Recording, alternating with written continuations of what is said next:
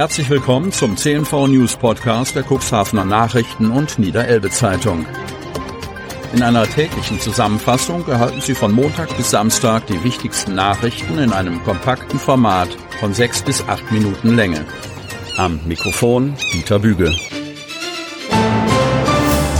Donnerstag, 21. September 2023. Weißer Ring in Cuxhaven hat einen neuen Leiter. Nach 37 Jahren hat sich die Cuxhavenerin Silvia Martin Itroiano aus der aktiven Arbeit für den Opferschutz verabschiedet. Ihr Nachfolger ist der in Otterndorf lebende ehemalige Polizeibeamte Gerhard Seebode.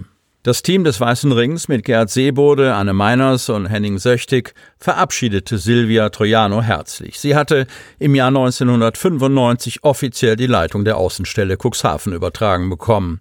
Erst kürzlich wurde sie für ihre Verdienste vom Landesverband des Weißen Rings geehrt. Ihre ernüchternde Bilanz nach jahrzehntelangem Engagement Unser Staat hat weder ein Herz für Kinder noch für Opferzeugen.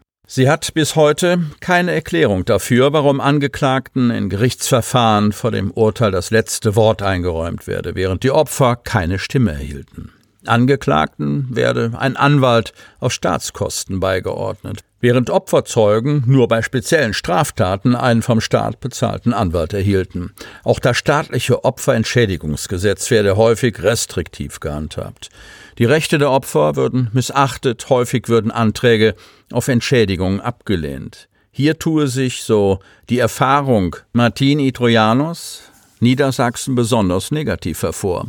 Der Weiße Ring versuche diese Lücke auszugleichen, indem er Opfern von Straftaten zur kostenlosen Erstberatung durch einen Anwalt einen Hilfescheck zur Verfügung stelle. Nach Recht und Gesetz dürften Opfer nicht als Bittsteller behandelt werden, doch das sei viel zu oft der Fall. Der Staat müsse seiner Verantwortung für die Geschädigten von Straftaten endlich nachkommen, so Martin Itroiano, die für Kriminalitätsopfer Gleichberechtigung in den Verfahren fordert. Ihr Appell, auch Opfer haben eine Stimme. Das wird nun in erster Linie von Gerhard Seebode gehört. Er hat die Außenstelle des Weißen Rings übernommen, die damit nach Otterndorf umzieht. Auch für den pensionierten Polizeihauptkommissar ist klar, Opfer von Straftaten brauchen jemanden, der sich vor sie stellt. Und zwar unabhängig davon, ob es zur Anklage oder zur Verurteilung eines Täters kommt. Dabei helfen Seebode und seinem kleinen Team durchaus gute Kontakte zu Behörden, vor allem natürlich der gute Draht zur Polizei. Seebode gehört zudem dem kommunalen Präventionsrat an. Wer sich als Opfer nach einer Straftat, häufig geht es um Gewalt- und Sexualdelikte, aber auch um Stalking, an den Weißen Ring wendet, ist bei den geschulten Beratern Gerhard Seebode, Anne Meiners und Henning Söchtig in guten Händen. Das Team hört den Opfern von Straftaten zu, berät und begleitet auf Wunsch auch zum Gericht und das ehrenamtlich und unentgeltlich. Den Interessen des Opferschutzes Gewicht zu verschaffen, ist das Anliegen des Weißen Rings. Der eingetragene Verein finanziert sich über Mitgliedsbeiträge, Spenden, aber auch über gerichtlich verhängte Geldauflagen. Doku-Dreh am Kämmererplatz in Cuxhaven. Cuxhaven.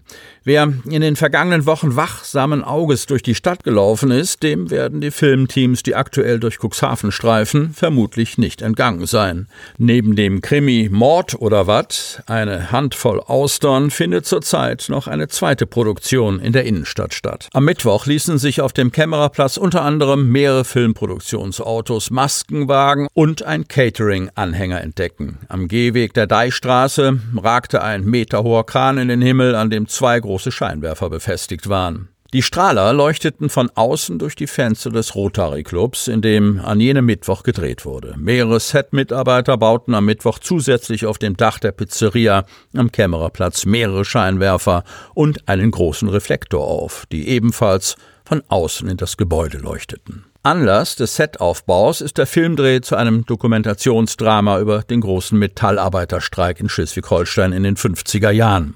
Am 24. Oktober 1956 traten 18.000 Metallarbeiter in Werftbetrieben in Kiel und weiteren Betrieben in ganz Schleswig-Holstein in den Ausstand, wie bereits hier an dieser Stelle berichtet. Grund waren die Lohnfortzahlungen im Krankheitsfall. In den 1950er Jahren bekamen Arbeiter bei Krankheit drei Tage lang kein Geld, danach nur wenig. Der Streik endete erst am 9. Februar 1957.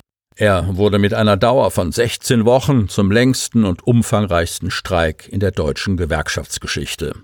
Der Arbeitstitel des Films lautet 114, der große Streik. Produziert wird der Film von der Filmproduktionsgesellschaft Icon aus Hamburg. Die Redaktion liegt beim NDR, SWR und bei Radio Bremen. Die Regisseurin Sabine Bernardi sowie der Dokumentarfilmer und Historiker Ingo Helm realisieren den Film. Unter anderem die Gegebenheiten der Innenstadt, der Mützefeld und der Hapaghallen hätten die Produktion zu dem Entschluss geführt, den Dreh nicht etwa in Kiel, sondern in Cuxhaven durchzuführen, heißt es in einem Schreiben.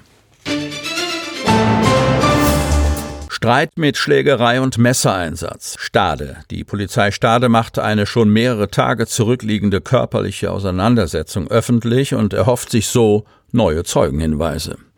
Wie Rainer Bombach, Sprecher der Polizeiinspektion Stade, berichtet, sei es bereits am Abend des 2. September zu einer Gewalttat mit mehreren Verletzten in der Innenstadt gekommen. Nach dem bisherigen Stand der Ermittlungen sei an dem besagten Sonnabendabend gegen 21 Uhr zunächst ein Paar mit einem Kind am Pferdemarkt in Streit geraten. Es habe lautstarkes Geschrei gegeben, welches weitere Personen auf die Situation habe aufmerksam werden lassen. Eine Gruppe von mehreren Männern habe sich eingemischt. Dann sei die Auseinandersetzung eskaliert. Es kam zu Schlägereien, Tritten gegen Personen und es wurde auch ein Messer eingesetzt, berichtet Bombach. Die Polizei sei zwischenzeitlich alarmiert worden, doch für die Beamten sei der Streit zunächst sehr unübersichtlich gewesen. Zudem habe sich die Auseinandersetzung in Richtung Sattelmacherstraße verlagert. Ein Teil der beteiligten Personen habe zudem die Flucht ergriffen, sich vom Ort des Geschehens in der Innenstadt entfernt. Der Rettungsdienst musste mehrere Verletzte versorgen. Die Polizei ermittelt, benötigt nun jedoch die Hilfe von weiteren Zeugen. Wer hat am 2. September den Streit in der Innenstadt sowie die Attacken beobachtet? Möglicherweise kursierten Handyaufnahmen der Tat, so Bombach. Hinweise nimmt die Polizei Stade unter Telefon 04141 1020 entgegen. Ich wiederhole 04141 1020. Sie hörten den Podcast der CNV Medien. Redaktionsleitung Ulrich Rode. Produktion Win Marketing, Agentur für Podcast-Produktionen.